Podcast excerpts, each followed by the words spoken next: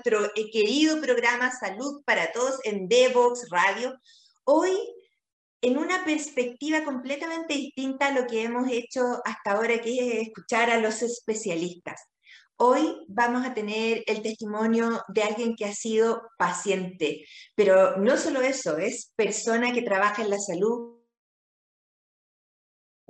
que trabaja en acreditación, que sabe cómo hay que hacer las cosas y que de repente se pone del otro lado del espejo como paciente y la vida le cambia por completo. Hoy vamos a hablar de accidente cerebrovascular en personas jóvenes que no es algo que tuviéramos como eh, incorporado en nuestra mente, pensábamos que las trombosis eran cosas de viejito, pero hoy tenemos incluso un ministro con una enfermedad tromboembólica, con una embolía pulmonar, las enfermedades tromboembólicas con el COVID han aumentado significativamente. Hoy nuestro programa va a escuchar en forma activa y va, va a hacer las preguntas respetuosas, pero también también las preguntas que eh, importan para que cada uno de ustedes sepa cómo reconocer si está padeciendo de un accidente cerebrovascular. Hoy vamos a hablar con Paulina Figueroa, enfermera, jefa de calidad de Red Salud Elqui. Vamos a la primera pausa musical y volvemos de inmediato. Divoxradio.com Conversaciones sobre innovación, ciencia y tecnología.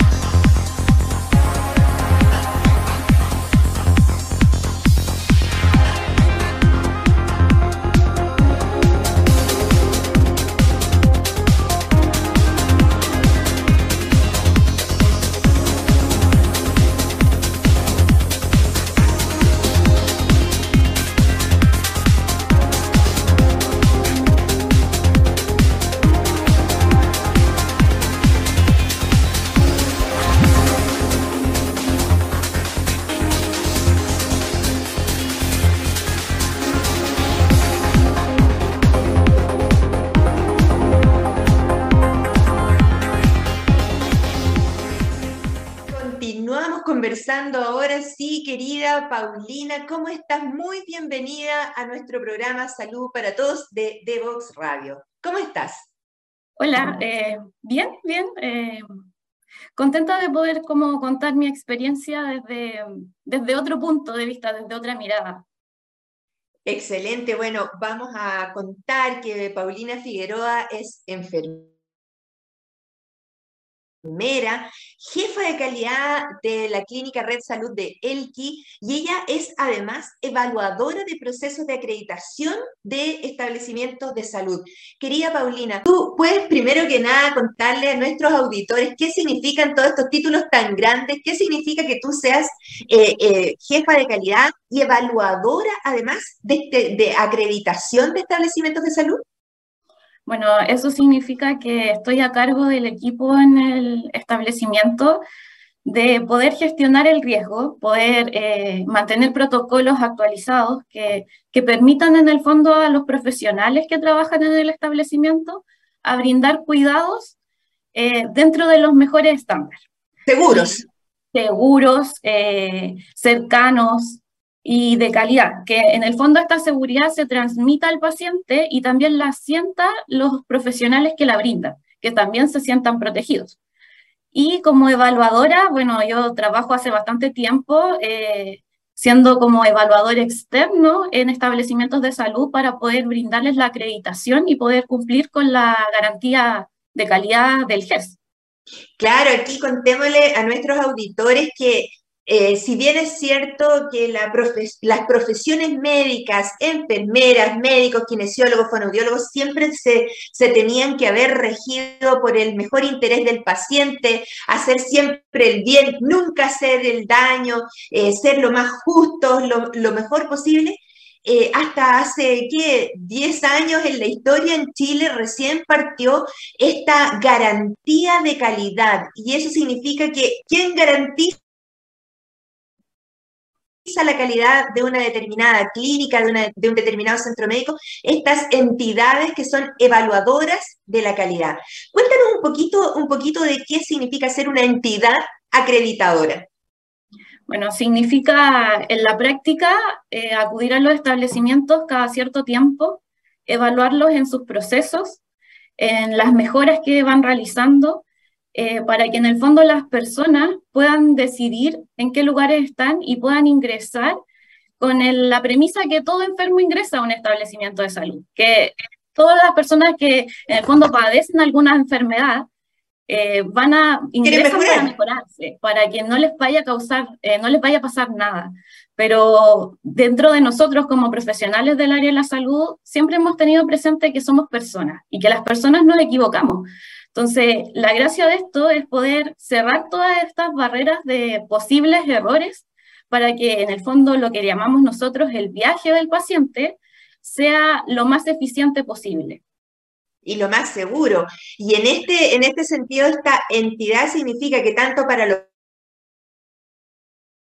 público, los establecimientos, los hospitales, los consultorios, tanto lo privado, las grandes clínicas, las pequeñas clínicas tienen que someterse a un lenguaje común. ¿Cómo tú garantizas que tengan una atención de calidad, que sea segura, que tengan una ficha clínica única, que se minimicen los errores, ¿cierto? Y, en ese sentido, ¿tú cómo elegiste este camino? Alguien tan joven que, que, decidió cómo dedicarse a la calidad en vez de dedicarse, por ejemplo, a la UCI o a la atención primaria. ¿Cómo fue ese proceso para ti? Fue, yo creo que fue, eh, fue un descubrimiento mutuo. Yo, dentro de mis primeros lugares donde trabajé, eh, yo soy de Santiago, pero por temas de preferencia personal, empecé a trabajar eh, en la séptima región, en una zona rural, en un hospital comunitario, eh, donde el acceso a la salud eh, no es el mismo que en las ciudades, donde nosotros en esos establecimientos no atendemos al paciente 1, 2 y 3, o sea, atendemos a la señora Juanita del negocio, al señor que que vive al lado de la casa de nosotros. Entonces, finalmente, a quienes atendemos son a nuestra familia, o sea, es una comuna bastante pequeña. Y en ese contexto, cuando comencé a trabajar en ese lugar, eh, salió todo esto de la garantía de, de, la calidad por el tema del GES. Y, y, era algo nuevo, algo nuevo. Nosotros como profesionales de la salud siempre hablamos de calidad, trato humanizado, seguridad de la atención, pero todos sabemos, los que trabajamos en el área de la salud, que este también es un lenguaje nuevo para nosotros. en ese contexto fue, eh, bueno, tenemos que formar a alguien. ¿A quién formamos? ¿Quién se atreve? Y en esta como posibilidad de formarme eh, se generó eh, esta también necesidad de parte del establecimiento y necesidad de mí de poder colaborar de una forma mucho más segura. Yo en ese lugar llegué a trabajar después de haber trabajado en un hospital donde existían protocolos para todos. Yo trabajaba en Santiago en pediatría, en, en el Hospital de la Católica, en Marcoleta. Entonces, todo era muy estructurado y yo estudié en la Universidad Protocolizado al máximo. Claro, yo estudié en la Universidad Católica también, en enfermería, y todo era muy protocolizado. Y recuerdo que la primera vez que llegué a trabajar el primer día a ese lugar, me llamó la atención que, por ejemplo, no existían los brazaletes de identificación de los pacientes, porque como los oh. pacientes los conocíamos, no era necesario ponerle el brazalete, que la atención de urgencia eh, era por orden de llegada, no por orden de gravedad. Eh, y ah. así, o que la ficha clínica única probablemente no era garantizada. Entonces, había muchas cosas que a mí me generaron mucho ruido, porque la séptima región no es tan lejos de la región metropolitana. Y el ver así como eh, en vivo y en directo la diferencia eh, de, la, de la calidad y la seguridad de la atención que se le da a las personas en diferentes lugares de nuestro país, creo que ese fue como el bichito que me movió a poder ingresar a esto y tomarlo como un desafío profesional.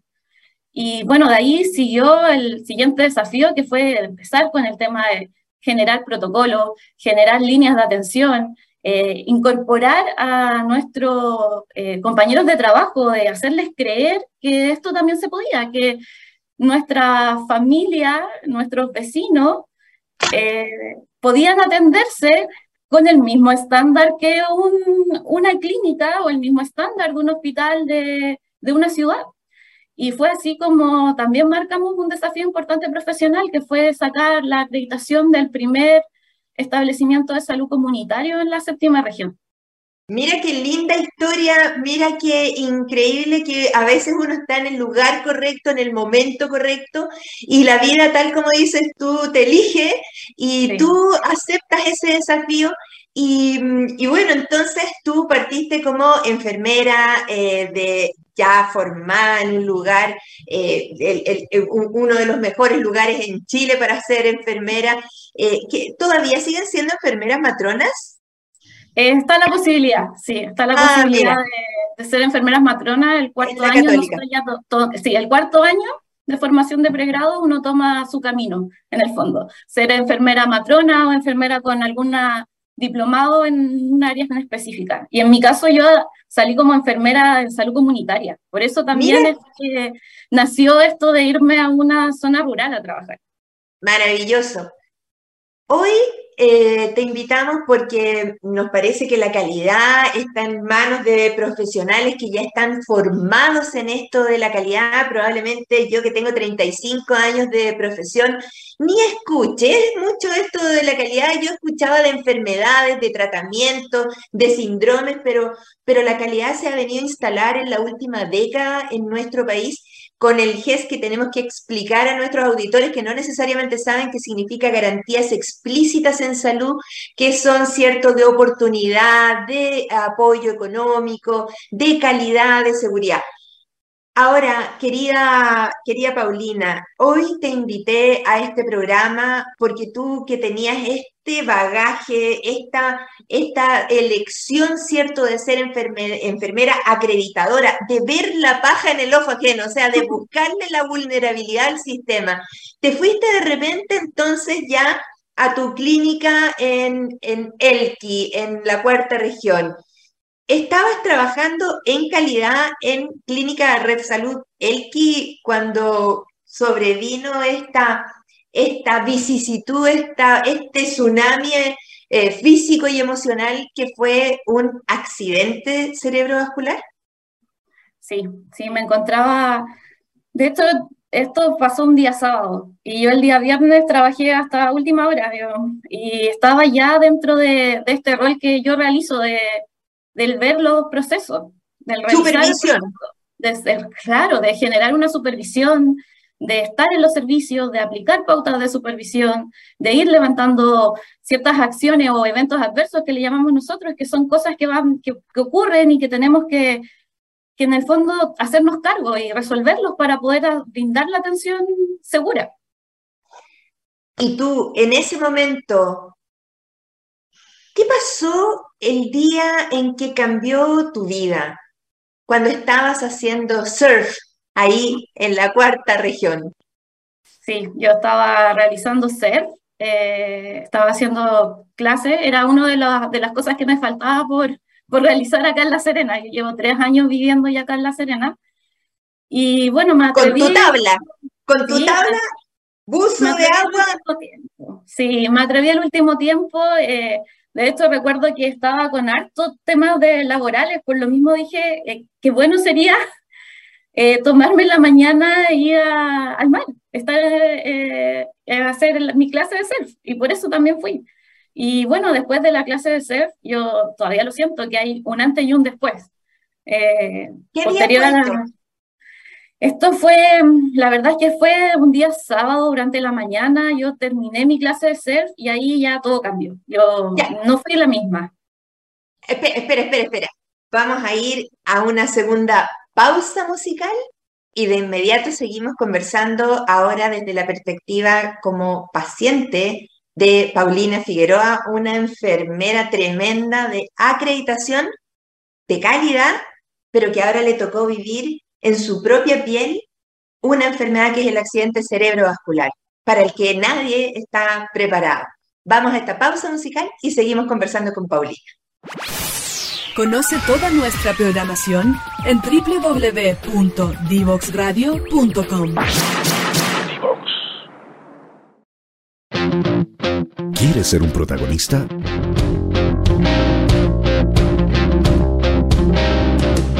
Escríbenos a invitados@divoxradio.com.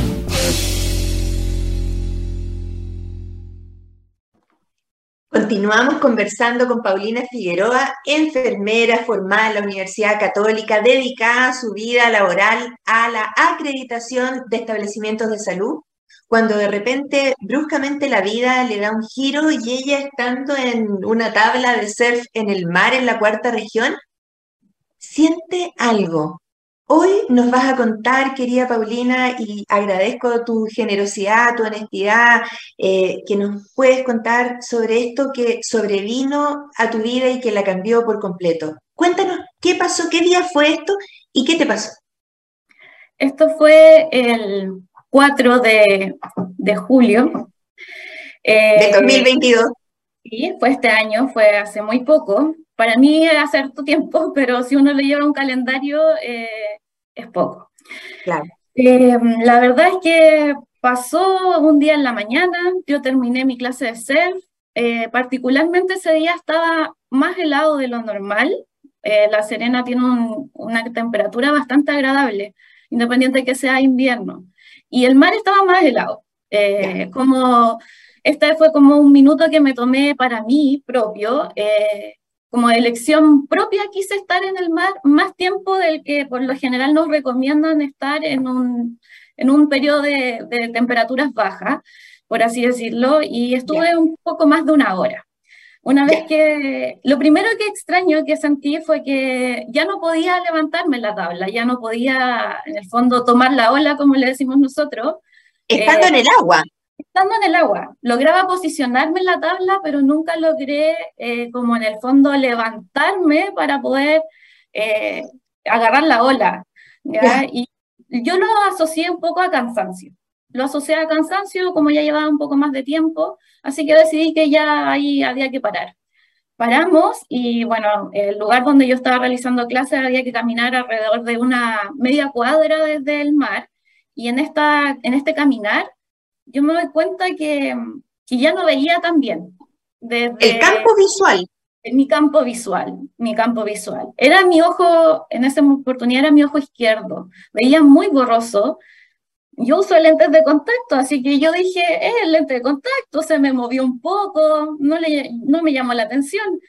La tabla no, no me la podía, no me la podía. Dije, debe ser el frío, debe ser el frío. A todo le busqué explicación. Y llegamos al lugar donde nos tenemos que cambiar, donde nos tenemos que sacar el, el traje. Y me costó mucho sacármelo, mucho. Mi mano no respondía, mi mano era como que no fuera mi mano. Mi mano se movía sola y en un momento eh, me desorienté, la verdad. O sea, habías experimentado una dificultad del equilibrio, de la visión, de la fuerza de un lado del cuerpo y ahora además se agregaba este deterioro como cognitivo, como esta desorientación. Sí, se agregó esta desorientación de no saber dónde estaba, de, no supe tampoco cuánto tiempo pasó. Eh, y en un momento fue como que ya volví al lugar eh, y claro, me, saqué, me terminé de sacar mi traje. Eh, llegué al auto donde nos estábamos trasladando con un amigo con un poco de dificultad, pero yo siempre lo asocié a que era una especie de hipotermia. Yo decía, estoy hipotermia, estoy hipotermia. Y de ahí lo, solo sentí mi mano muy extraña, muy extraña. Y después llegué a la, a la casa, intenté como devolver a mi temperatura y ya después ya te sola, sola. Esto fue sola, esto fue sola, porque para mí era una simple hipotermia. Yo, nada iba a pasar, o sea, nosotros siempre asociamos el accidente vascular a personas que tienen altos factores de riesgo y también entre nosotros es bastante desconocido el accidente vascular en personas jóvenes. Yo siempre me he mantenido haciendo deporte, eh, una alimentación saludable, no fumo. Otro de los factores que tenemos las mujeres jóvenes es el tema del uso, el uso de métodos anticonceptivos. Yo tampoco estaba con métodos anticonceptivos en, esa, Sin droga. Claro, tampoco, eh, mi vida era relativamente bastante sana, o sea, yo creo que lo único que a lo mejor podía alterarme un poco era el tema del estrés, a lo que siempre estamos asociados, pero por temas de carga laboral. ¿Y, para habías tenido COVID? ¿Habías tenido COVID? No, no tampoco. tampoco, me he mantenido en vista del COVID eh, hasta ahora y tampoco había tenido COVID, entonces dentro de mi abanico de posibilidades de lo que me podía pasar como enfermera, tratando de hacer el autodiagnóstico uno sola, era muy poco probable que fuera un accidente vascular. O sea, ¿qué lo pensaste? Nunca pasó por mi mente que había sido un accidente vascular. Nunca, nunca. ¿Puedo cometer la indiscreción? Tú eres muy joven. Eh, claramente entre los 25 y 35, no, no vamos a decir cierto la edad, pero una persona en la que en ese grupo de edad uno ni se le ocurre pensar que este déficit agudo de los sentidos, de la visión, del tacto, de la sensibilidad, de la fuerza, pueda ser un accidente cerebrovascular. ¿Qué hiciste? ¿Qué te pasó cuando estabas sola en tu casa y te empezaste a chocar con las paredes? ¿Qué, te, empezó a pasar? Eh, me empezó a pasar que dije, Pauli, algo está pasando. De hecho, que, yo lo único que tenía como antecedentes es que sufría de cefaleas, cefaleas importantes y estaba... Dolor de cabeza. Sí, dolores de cabeza importantes y por lo mismo había consultado con un neurólogo de forma ambulatoria, yo tenía mi escáner normal, y la, oh. última vez que había, la última vez que había consultado, de hecho, había sido hace aproximadamente 10 días por un dolor muy, muy fuerte que terminó en la urgencia. Y ahí tenía también mi otro escáner reciente. Entonces, la verdad es que para mí estaba completamente, sí, de cerebro, y para mí estaba completamente descartado que fuera un accidente vascular, pero ahí fue como, a ver, mirarme frente al espejo, realizar lo que siempre le decimos a nuestros pacientes, sonría, veamos si la sonrisa está simétrica, levantemos las cejas, tratemos de abrir y cerrar los ojos fuerte y también hacer el, esto típico que te hace siempre el neurólogo de tocar la punta de tu nariz con algún punto. Y empecé con mi mano derecha, después empecé con mi mano izquierda y mi mano izquierda no llegaba, no oh. llegaba, no llegaba. Y toda mi parte izquierda de mi cara estaba más abajo, estaba caída. Y dije, esto... Asimétrica. Asimétrica. asimétrica. Claro, claro, asimétrica, asimétrica. O sea, yo de hecho fue como la primera eh, como vez que dije así como algo está pasando, porque creo que fue como esa mirada frente al espejo, como mirarse desde afuera y decir, oye, yo si veo una persona así, fuera mi hermana, por ejemplo, yo le diría, acudo en urgencia. O sea, algo está pasando. Y ese fue el momento en que decidí, vamos a la urgencia. Vamos a la urgencia. Sola, sola, la tuya. Completamente sola. Y la verdad es que claro, yo dije, no, esto quizá es síndrome conversivo. Yo misma le puse como, como el diagnóstico. Dije, estoy muy estresada, eh, estoy con mucha carga laboral, mucha carga emocional, algo está pasando, pero esto no, no, no es un accidente vascular, dije yo, hacia mí en el fondo. Por lo mismo, no decidí llamar a, a, alguna amiga que me pudiese ayudar, porque yo acá en La Serena vivo sola, sin familia. O una ambulancia. Claro, o una ambulancia, que es lo que yo debía haber activado en ese momento. Claro. Y decidir en mi auto. Con toda Manejando. Esta con toda esta dificultad. Me recuerdo que tomé las llaves del auto, tomé mi cartera, me voy acercando al auto, abro la puerta del auto y con esta torpeza que tenía en mi mano, me golpeo con la puerta del auto en mi cara y no la sentí. No oh. sentí ese golpe. Y ahí yo dije, no, esto es algo más esto es algo más. Y decidí, bueno, tomar estos vehículos que nosotros llamamos por aplicaciones y dije, voy a la urgencia, me subo al vehículo. ¿Aún, tenías la habilidad, la destreza para manipular el celular, para poder llamar? Y todavía, estaba, y todavía estaba muy consciente, muy consciente y como muy eh, viendo como los pasos, que, todo lo que iba pasando. Eh, mi periodo de desorientación fue muy corto, entonces o sea, yo lo siento corto, quizás cuánto tiempo fue, porque como yo estaba sola en ese momento no, no lo evidencié tampoco. Pero sí fue, fue sola, llegué sola a la urgencia. Eh, todavía existen personas muy buenas en este mundo. Ah. Y dentro de este camino, desde mi casa a la clínica, eh, el chofer, el conductor de esta aplicación fue el que, el que me, me ayudó a bajarme del auto y a llegar eh, a la urgencia. Y se dio cuenta que algo te pasaba y te dijo. Sí, sí, algo me pasaba, porque de hecho él me, me- yo cuando llegamos me dijo, me dice, ¿estás segura que la puedo dejar acá? Porque usted viene a la urgencia, ¿no? Yo digo, sí, pues, vengo a la urgencia. Me dijo, pero yo la puedo dejar, entremos al estacionamiento y la llevo ahí.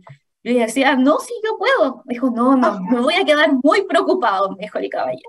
Así que él, él me ayudó a llegar a la urgencia. Y creo como, hablándolo así como paciente, siento que mm, mi- el tiempo que perdí fue mucho por el, por el que, el no aceptar que me estaba pasando algo malo Algo. algo, que estaba pasando algo, y el cómo yo, enfermera jefe de la unidad de calidad, va a llegar a la urgencia diciendo que tiene algo, eh, no sé, que puede estar algo pasando en su cabeza, en el escáner, le van a tomar el escáner y no tiene nada. Entonces, Ah. por lo mismo Entonces, en- entonces llegaste a tu propio servicio de urgencia, Sí. acompañado por un caballero de buena voluntad, un samaritano. Y de ahí para adelante, ¿cómo te transformaste en paciente? ¿En qué momento entregaste como, como el- tu propio cuidado a los profesionales de la salud? Eh, fue por, me costó mucho. Eso, lo primero que quiero decir es que me costó mucho. Uno siempre trata de darse el diagnóstico, trata de dejar la indicación, Ah. está en su mente pensando todos los pasos que vienen. Y siento que hay eh, dos, dos mensajes que me llegaron que fueron bastante relevantes en este periodo. Uno que fue, eh, eh, déjate cuidar y entrégate. ¡Oh, Y los tengo lindo! muy grabados, muy, muy grabados. Y el otro fue lucha, no dejes de luchar. Y creo que esas dos frases fueron eh, tremendamente impactantes para poder entregarme, para poder eh, olvidarme que eran mis compañeros de trabajo eh, y confiar, confiar en que, en que todo iba a salir bien. Es que, es que el personal de la salud somos gladiadores que como que no entregamos la, la espada, ¿cierto? Hasta el último minuto. Pero te veo emocionada igual. Sí, sí. Es que la verdad es que siento que es un, un proceso. De hecho, yo cuando comencé la rehabilitación lo tomé mucho como que no era solo una rehabilitación física, que es una rehabilitación de cuerpo y alma, por así decirlo. Eh, eh, estos episodios siempre marcan un antes y un después. Un antes y un Mira. después en el sentido de, de que de aquí en adelante las cosas se deben tomar de forma diferente.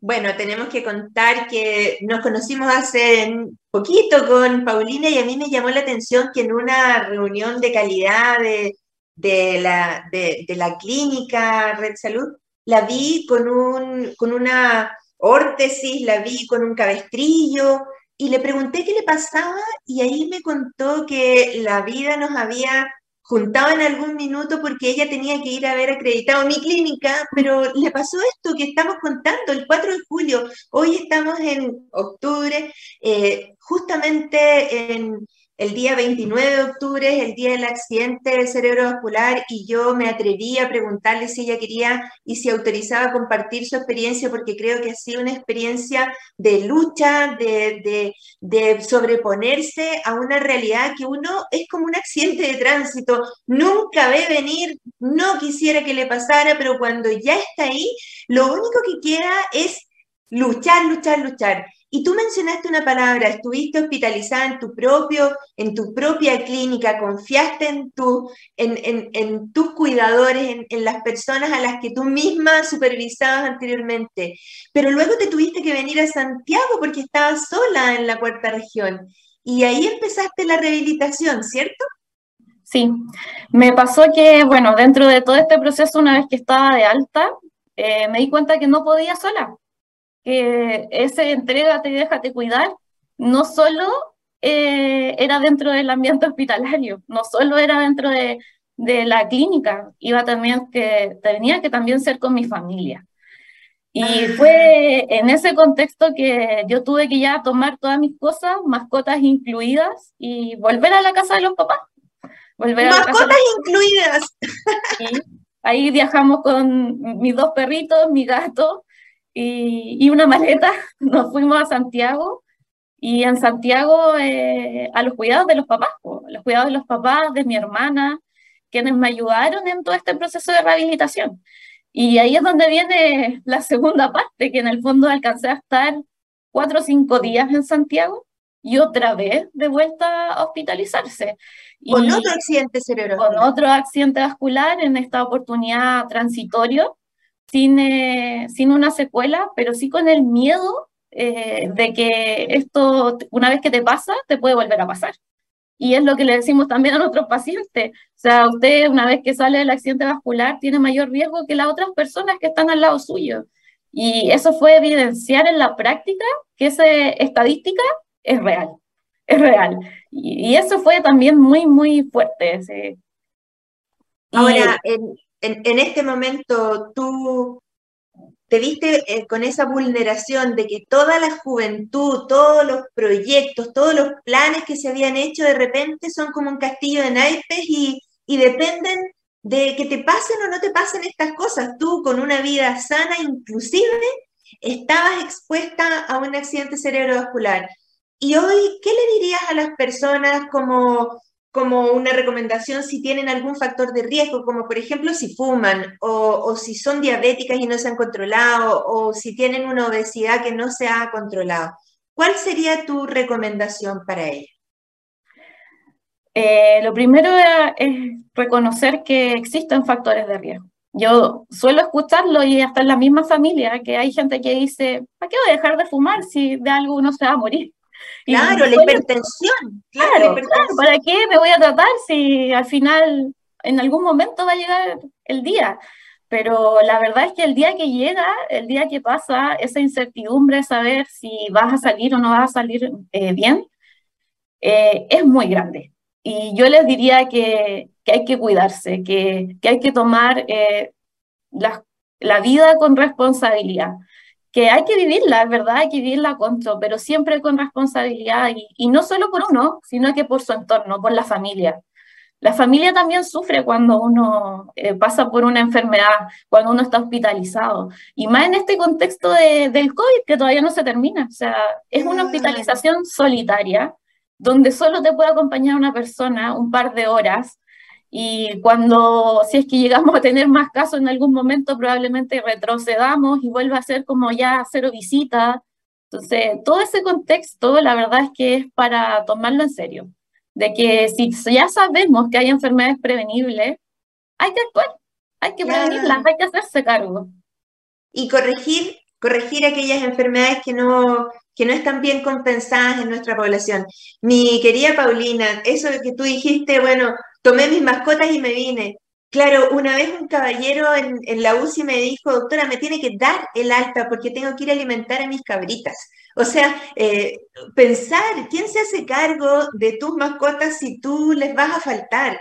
Eh, en ese sentido, tu experiencia como profesional, autónoma, independiente, también eh, demuestra la vulnerabilidad que tenemos todos y que dependemos de la indemnidad de este cuerpo que nos tiene que acompañar 80, 90 años, así es que a cuidarlo mucho, querida Paulina, yo te agradezco, pero muchísimo este testimonio que hoy día tú nos has dado, porque ha sido muy, muy sincero, muy directo, y qué más increíble que alguien que vigila su propio, su propio hospital, eh, su clínica, ahora es paciente y confió en su tratamiento y está, ya reiniciaste tu, trabajo, ¿no es cierto? Sí, eh, llevo pocos días, ingresé, me reincorporé el día 4, el día, los números 4 algo tienen conmigo. Algo tienen contigo, la algo tienen, algo tienen, sí. Eh, reingresé ahora el 4, eh, 4 de octubre ya, y la verdad es que ha sido difícil, difícil, difícil. Lo único que uno quiere es, volver a hacer la de antes, en el sentido de la autonomía, la velocidad de hacer cosas, el no cansarse, el estar sin dolor, eh, pero, pero todo es, todo es, eh, en los tiempos que deben ser. Uno lo dice que es lento, pero la verdad es que en los tiempos que deben ser. Y, y, ahí da poco, pues da poco. Yo me mantengo en rehabilitación, estuve full rehabilitación eh, mientras estuve fuera de, de, mi trabajo en el fondo y era porque eran jornadas extensas de rehabilitación. Y ahora, bueno, claro, sigo, sigo en rehabilitación y todo hace presagiar que vamos a mantenernos en rehabilitación bastante tiempo. Claro, y ahí tenemos solo que acotar que esto ha corrido por tu cuenta, porque la rehabilitación de los accidentes cerebrovasculares es muy acotada, muy escasa, no alcanza a dar cuenta de realmente las necesidades personalizadas de cada paciente. Eh, es la segunda causa de muerte de los chilenos, los accidentes cerebrovasculares. Yo te agradezco una vez más, querida Paulina, tú como profesional de la salud, una luchadora, un ejemplo, eh, has querido hoy día generosamente compartir tu experiencia y yo me despido de ti aquí y ahora, muy agradecida y me separo un ratito en una tercera pausa musical de los auditores para cerrar este maravilloso programa de hoy. Gracias, Pauli. No, de nada. ¿Quieres ser un protagonista?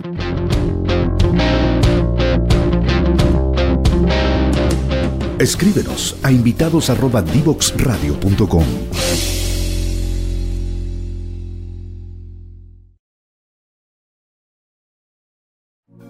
Conéctate con personas que saben. En divoxradio.com.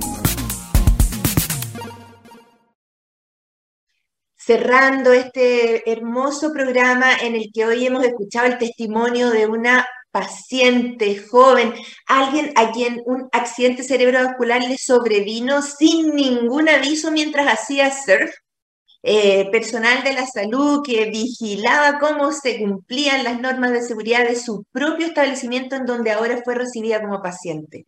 Una experiencia de vida en la que la descripción que ella hace del accidente cerebrovascular es prístina, es transparente, pérdida aguda de la visión de un lado, de la fuerza, de la sensibilidad, se golpeó con la puerta del auto, no lo sintió, no pudo manejar, eh, se desorientó. Estas cosas te pueden pasar a ti Sí, por eso la recomendación es, si tienes factores de riesgo o no los tienes, cuídate. Este cuerpo te tiene que durar para toda la vida. Les quiero invitar a revisar nuestros programas que están en todas las plataformas de YouTube, Instagram, Twitter, eh, eh, Facebook. Así es que los invito a proponernos nuevos temas. Estamos abiertos a la comunidad, queremos ser un canal que transmita mensajes de bienestar y salud para nos, nuestro pueblo, Chile, todos los que habitamos en esta tierra. Un abrazo y nos vemos en el próximo programa.